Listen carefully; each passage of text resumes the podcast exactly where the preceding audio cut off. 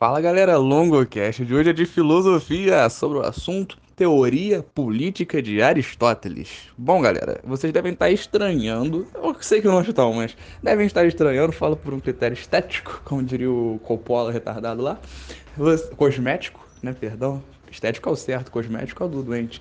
Enfim, por um critério né, de ordem cronológica, estar falando da teoria política de Aristóteles antes de falar do Aristóteles em si. Bom, galera, vamos com calma, porque Aristóteles é um assunto muito complexo, é um dos filósofos mais importantes da história da humanidade, que vai influenciar basicamente toda a história da filosofia posterior a ele. E você também pode talvez estar se perguntando por que eu estou falando primeiro da teoria política de Aristóteles e não da de Platão sendo que a teoria política de Platão, que foi, de, foi mestre de Aristóteles, Aristóteles foi discípulo de Platão, vem antes da de Aristóteles. Vamos com calma, porque a teoria política de Aristóteles é um assunto super tranquilo e eu acho que é um assunto bacana por uma questão didática, para a gente ser inserido nesse meio da filosofia grega da era de Sócrates. Sócrates, por que Sócrates? Sócrates que foi o foi mestre de Platão e Platão que foi mestre de Aristóteles. É aquele trio parada dura da filosofia grega que vai ser fundamental para os vestibulares e para a história da filosofia. Então, eu acho que começar pela teoria política de Aristóteles, que é uma parada um pouco mais leve, nos ajuda a entender um pouco o contexto daquela época, o como se pensava, a partir de um dos caras que veio lá para o final, para depois a gente poder dar uma né, passada geral pelo início. A gente vai voltar em Sócrates, vamos passar por Platão e depois ver tudo de Aristóteles. Uma pegada um pouco de Nietzsche, né, eterno retorno, mas vamos com calma, vamos pela filosofia política pela teoria política de Aristóteles, que é uma coisa simplesmente interessantíssima, na verdade. É, eu diria que é bem contraintuitiva. Então, por mais que seja simples, é complexa. É, filosofia grega, a gente não pode dar mole, né, galera? Mas, bom, o Aristóteles vai ser um cara que vai pensar muito na questão da virtude e do meio termo, em médio virtus. O que seria esse tal in medium virtus que ele vai falar tanto? Falei igual feitiço de Harry Potter, in medium virtus. Leviosa, né, Veloçar? Meu Deus, Hermione ficaria envergonhado de me ver falando. A questão desse in médio virtus que ele vai mandar lá na galera vai ser basicamente para mandar o papo para os caras da Grécia que estavam achando que a virtude talvez seria ter algumas atitudes extremas.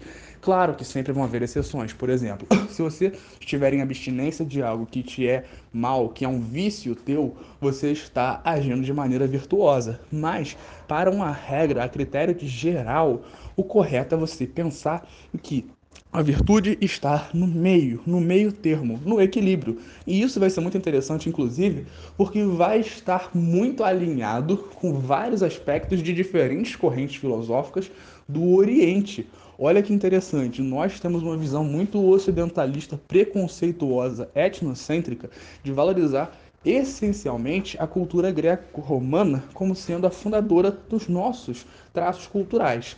Enquanto Ocidente, isso é válido até certo ponto, mas não é correto que nós ignoremos, da maneira como nós fazemos, a cultura oriental e a filosofia oriental, porque são muito importantes e frequentemente mais antigas até do que o pensamento filosófico de certas regiões do Ocidente. A gente sabe que lá na China a gente tinha vários avanços tecnológicos muito antes de chegarem na Europa. Mas o eurocentrismo vai prevalecer em muitas situações. Mas sobre a teoria política de Aristóteles, né, ainda continuando nessa linha do cara que falava da virtude estar no meio, ele vai dizer que a virtude, né, o que seria você agir com ética, todas essas questões estão ligadas à chamada eudaimonia, a busca da felicidade a felicidade que o carnal vai falar tanto hoje em dia é basicamente esse processo em que o homem está em equilíbrio, o indivíduo está plenamente vivendo. Essa eudaimonia, esse equilíbrio que se atinge a partir da ética, da ação na virtude, no que é o correto, vai ser um grande propósito. Então, cabe aos governos ajudarem, buscarem conjuntamente a sociedade esse equilíbrio no meio político, essa eudaimonia dentro da política. Então, como eu falei, isso daqui que eu fiz nesses primeiros cinco minutos é uma introdução ao geral dessa filosofia de Aristóteles, que depois a gente vai ver bem detalhadamente, com seus devidos devidas pompas, né? E ornamentações, porque tem muita coisa bacana. Mas agora que você tem uma noção geral de que Aristóteles vai falar, em essência, fazendo uma síntese, digamos assim, se é que é possível, de uma filosofia tão complexa nesses pensamentos relacionados à busca pela felicidade, a eudaimonia e a questão de vivência ética a partir da virtude, estando no meio, buscando o equilíbrio, a gente chega nas seis formas de governo de Aristóteles. Por que, elas são tão importantes? Porque caíram no vestibular para você. E se você quiser seguir na carreira das humanas, você já deve saber que esse é um assunto bem importante, porque a teoria política de vários filósofos, sociólogos, vai ser muito importante ao longo da história. E de Aristóteles vai ser uma das primeiras, que vai ter um baita impacto em várias que vão vir depois. Ele vai ser polêmico em alguns assuntos. Mas a gente já chega no porquê dessas polêmicas. Como eu falei, o propósito desse podcast não é a filosofia de Aristóteles como um todo, mas sim sua teoria política. Então vamos a ela. A teoria política de Aristóteles vai se basear em duas análises de seis formas de governo. Como assim, duas análises de seis formas de governo? No caso, as duas análises da política chegam a seis formas de governo. Lembrando, galera, que a política naquela época vai ser uma coisa que vai estar relacionada à vida na polis. A polis, por isso política, entende? A organização da polis. A polis é a cidade grega, uma cidade que é ao mesmo tempo uma cidade e um estado, porque tem um grau de autonomia muito expressivo. Então, a política era a ferramenta, era aquilo que os homens viviam e que utilizavam para o governo. A política era justamente a questão que estava relativa ao controle da sociedade e a uma vivência do coletivo. A política vai ser inclusive o nome de um dos livros do Aristóteles, no qual ele vai expor esse seu pensamento político que eu vou tentar resumir um pouquinho aqui. Eu sempre falo, galera, que esses podcasts são muito, muito resumidos para assuntos que são muito complexos, mas o meu objetivo aqui é dar um enfoque no que cai mais nos vestibulares. Então peço desculpas a você por não conhecer tudo que Aristóteles falou, porque é uma coisa que eu também nunca vou conseguir, porque ele, cara, falou demais, falou muito bem tudo. E Aristóteles, seja lá de onde ele estiver, me desculpe, meu irmão, por estar aqui falando de uma coisa tão complexa que você escreveu, mas de uma maneira tão simplificada. Bom, o objetivo aqui é simplificar as coisas. Então, traduzindo um pouco essa filosofia política de Aristóteles, parece que ele estava falando em grego, porque ele tá, mas a gente pode pegar isso numa boa. Desculpem a piada, eu não me segurei. Ele vai observar pelo critério qualitativo e quantitativo. Como assim qualitativo e quantitativo? Você pode ter no governo uma pessoa, algumas pessoas ou todas as pessoas. Pera, todas as pessoas? Sim, qual o conceito de democracia? De um povo, cracia, governo, governo do povo. Então, tecnicamente, o poder pertence ao povo numa democracia. Olha que fantástico. Olha que fantástico. Mas ele vai dizer que a democracia é ruim. Pera, você está me dizendo que Aristóteles era contra a democracia? Calma, ele não vai tomar um posicionamento de ser a favor ou contra, mas ele vai fazer também o critério qualitativo. O que viria ser o critério qualitativo dentro da visão política de Aristóteles? O critério qualitativo vai se pautar essencialmente no governo ser justo ou injusto. O governo justo, o governo bom, é aquele governo em que há equilíbrio, que há a verdadeira permissão, digamos assim, por parte do governo para que o indivíduo busque a eudaimonia. O governo justo é o governo virtuoso, é o governo que é pautado em valores corretos, é o governo que vai ser fundamentado em coisas que estejam ligadas à bondade, mas principalmente que estejam ligadas à evolução do homem, que estejam ligadas à justiça essencialmente e a esse equilíbrio que ele vai pregar tanto. O governo injusto é aquele governo no qual você vai ter as injustiças, obviamente. Então, o governo injusto é um governo mau, o governo injusto é um governo que não vai ser positivo para a população, que não vai ser positivo para a coletividade. Então, você vai ter os governos podendo ser divididos entre esses dois aspectos, nesse critério qualitativo e quantitativo, em que você vai encontrá-lo de uma maneira bem, eu diria, polêmica, sem sombra de dúvida, mas Aristóteles não tem problema em polemizar, porque é muito complexo ele vai falar bastante sobre esses governos a partir da seguinte característica. Dentro da política de Aristóteles, você vai ter as seguintes possibilidades: monarquia, tirania, aristocracia, oligarquia, república ou politeia e democracia. Mas esse democracia talvez seja considerada por ele demagogia. Vamos entender isso tudo. Você pode ter o governo sendo qualitativamente e quantitativamente observado. Bom, por critério, vamos por partes. Se você for, te, se você for observar um governo que só tem um governante, se só tem um cara no poder, ele pode ser bom se for uma monarquia, na qual o monarca vai ser um cara que vai dizer que vai tomar atitudes coerentes, corretas e boas, e pode ser uma tirania se for corrupta, se for opressora, se tirar a liberdade do cidadão. Olha que interessante. Por isso que ele não vai tomar um posicionamento de dizer que ele é a favor de uma forma de governo, porque ele vai identificar que cada forma de governo é mais adaptada a uma realidade. Olha que, que pensamento avançado. Ele vai observar que eu não estou defendendo necessariamente, mas é avançado ao extremo. Ele vai perceber que cada localidade vai ter uma necessidade, uma demanda específica. Há locais em que pode ser que uma pessoa no poder seja o fundamental seja necessário para que, aqui, que lá haja, talvez, as condições fundamentais de uma política justa, de uma política boa. E se for necessário que hajam apenas governantes, se for o melhor para aquela cidade, para aquela polis, para aquela localidade, a monarquia é o caminho. Se for corrupta, se for injusta, você tem uma tirania. Então, olha que interessante. Ele vai contrapondo o que é o bom e o que é o corrupto, o que é o ruim, o que é o injusto. Se você tiver poucos no governo, bom, é possível que o governo de poucos seja bom, se ele for pautado pela justiça, por essas questões relacionadas justamente a uma busca do crescimento do indivíduo. Mas também pode ser ruim se for uma oligarquia. A oligarquia vai ser fundamentalmente essa questão do, do pensamento político de Aristóteles, que vai se basear fundamentalmente no que? No governo de poucos, mas em que há corrupção. Lembra da República das Oligarquias, em que você vai ter toda aquela questão na narrada lá pelos governantes do café com leite aqui no Brasil, lá na República Velha, que você vai ter toda essa galera, vai estar tá mandando de maneira corrupta e tal. Aquilo ali era o quê? Uma oligarquia. Você tinha poucos no governo. Você tinha um caráter supostamente republicano, mas demagógico. Você tinha uma mentira mas você vai ter poucas pessoas no poder, que pode ser bom se for para Aristóteles, é claro, uma, uma aristocracia, mas se forem poucos e corruptos, poucos e maus, você tem a famosa oligarquia.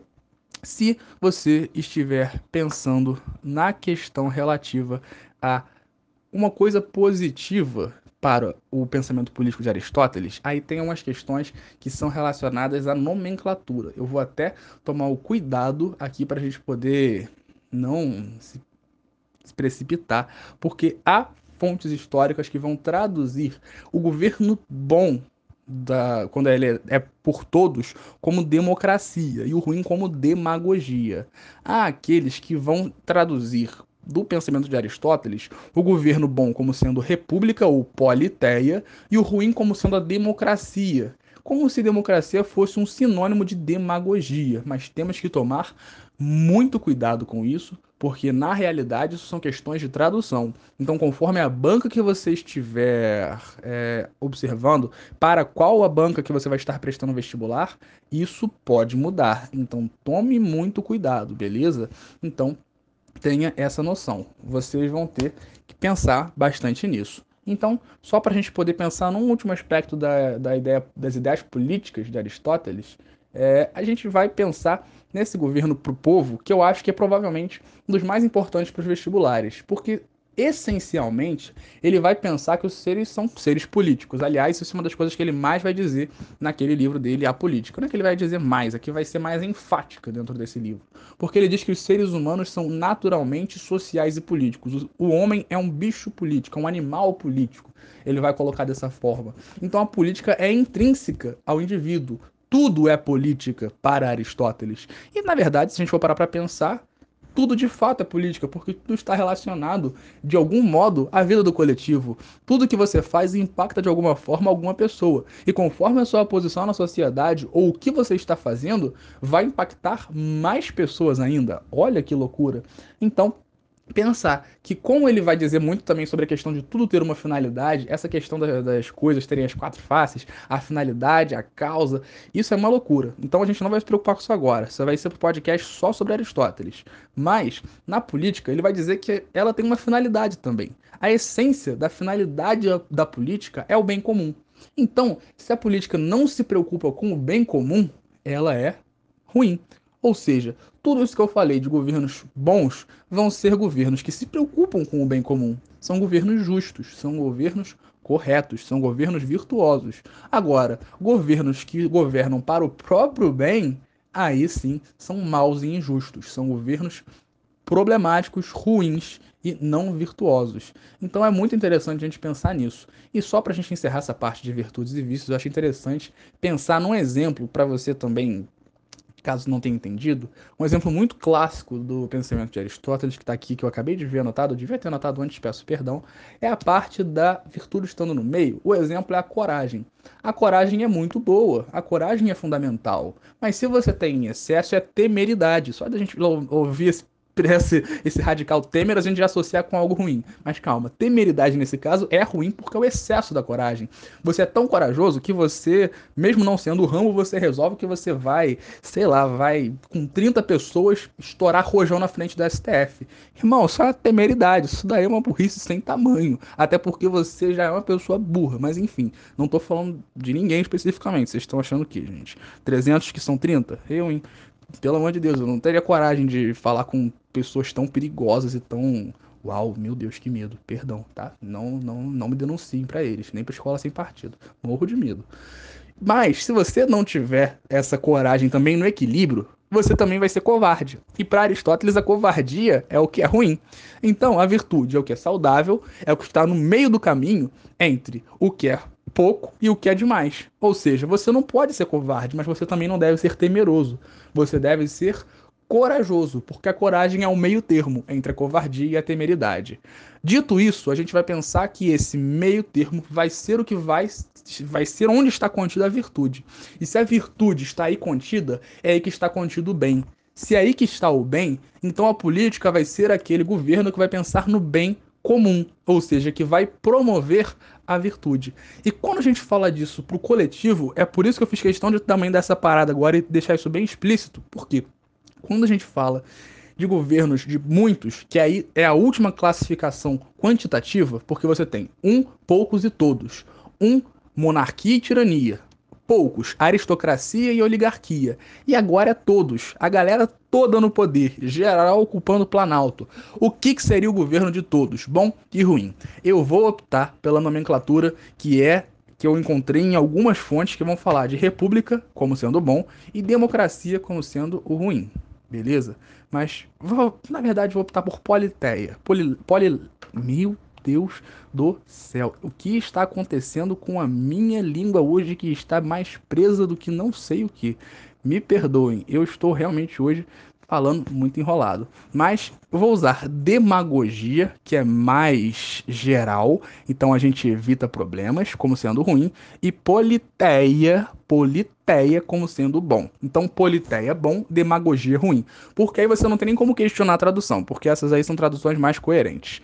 A politeia vai ser esse governo em que todos estão no poder, mas que é algo bom, que é algo que vai ser baseado, vai pensar no coletivo, ou seja, quando o povo manda, basicamente, mas o povo mandando, basicamente, você vai ter o quê?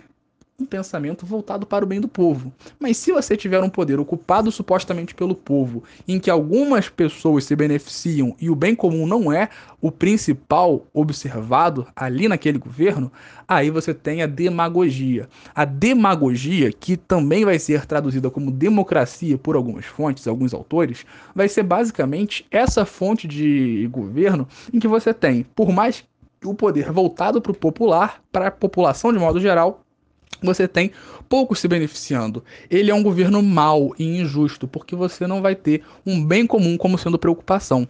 Então, se liga, porque Aristóteles não vai defender um ou outro, mas ele vai dizer: pode ser bom ou pode ser ruim. Para mim não me importa se vai ter um alguns ou muitos. O que vai ser fundamental para isso é a vivência daquela localidade. Se é necessário que seja um, que seja uma monarquia, porque é justa e pensa no bem coletivo. Se for uma tirania, é corrupta, é injusta, é ruim, é má. Se tiverem que ser poucos, que seja uma aristocracia, que pensa no bem comum, no bem coletivo. Se for uma oligarquia, é má e injusta. Se for para todos estarem supostamente no poder, que seja uma politeia, ou um governo constitucional ou democracia, em algumas traduções, que você vai ter um pensamento voltado para o bem comum. Se for demagogia ou em algumas traduções democracia, estou frisando muito isso porque varia de banca para banca, de tradução para tradução. Muito cuidado. Você vai ter justamente o que? Você vai ter um governo ruim, porque não pensa no bem de todos. Olha que fantástico o pensamento político de Aristóteles, uma coisa super ampla que vai nos ajudar a entender, inclusive, parte de sua filosofia que são complexas. Ah, logo, mas não pareceu tão complexo com você falando só sobre essa parte política e falando do geral, sobre a busca pelo bem, pela virtude, estando no meio. Eu sei, é porque a parada vai pegar fogo no próximo podcast sobre Aristóteles, mas primeiro pretendo gravar um sobre teoria política de Platão, que é pra gente também ter um contraponto com o cara que vai falar da sofocracia, o famoso rei filósofo. Platão vai fazer uma opção. Platão vai falar: se é para alguém governar, que seja gente como eu, ou gente que se inspire no que eu falo. Platão vai ser um pouquinho mais narcisista nesse sentido, mas a gente vai entender tudo isso no próximo podcast. Eu espero que você tenha gostado e entendido desse. E se ficou com alguma dúvida, é só entrar em contato pelas redes sociais do LongoCast. Do mais, muito obrigado e até a próxima. Valeu!